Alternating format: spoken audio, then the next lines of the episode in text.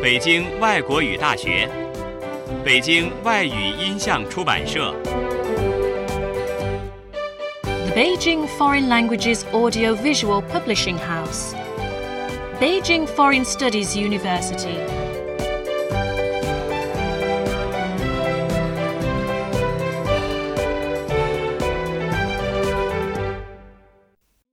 轻松英语名作欣赏小学版，《堂吉诃德》 Don Quixote.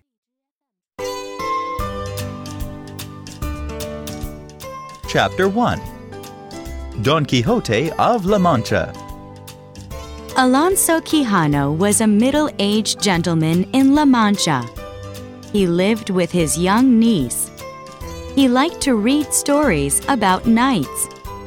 He spent most of his time reading. One day, Alonso said to his niece and his friends, the curate and the barber, I've decided to become a knight. From now on, my name is Don Quixote, and my horse will be called Rosinante. A knight without a lady is like a tree without fruit. Dulcinea del Toboso will be the lady of my heart. Don Quixote said to himself. In fact, Dulcinea was just a country girl. Her real name was Aldonza Lorenzo, and Don Quixote had never seen her before. Soon, Don Quixote began to prepare to be a knight. He polished his great grandfather's armor and helmet. All right, I'm ready to travel the world. Don Quixote exclaimed and left his home village.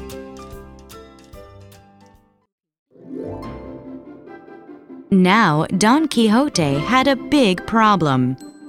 A knight needed to be dubbed by a lord in a castle. Soon he arrived at an inn, but he thought it was a castle. What a nice castle! I'll stay here tonight. He said. Then he knelt before the innkeeper and said, My lord, I wish to be dubbed. The innkeeper was surprised at first, but he decided to make fun of this madman. With a sword, he hit Don Quixote on the shoulder and said, I dub you a knight. Ouch! Don Quixote felt pain, but he was very happy.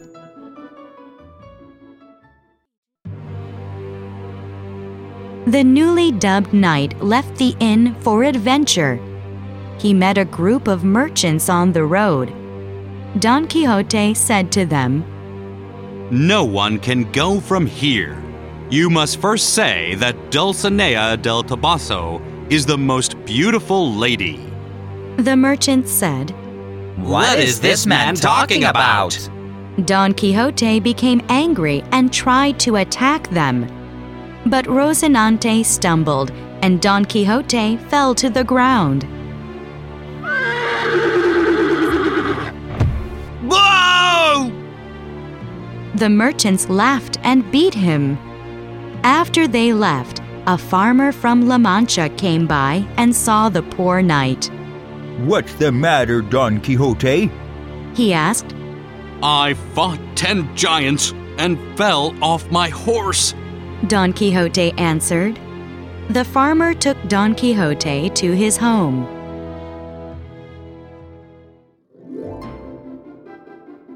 When Don Quixote got better, he wanted to continue his adventure. He met a farmer named Sancho Panza. I'm Don Quixote of La Mancha. You will be my servant from now on. We will fight evil for Lady Dulcinea. Said Don Quixote. Sancho was just a poor farmer. He was not interested in knights or their adventures. He only wanted some money. How will you pay me? Asked Sancho. We will have an island. I will make you the governor of it. Said Don Quixote. Very good. I will be your servant. Said Sancho.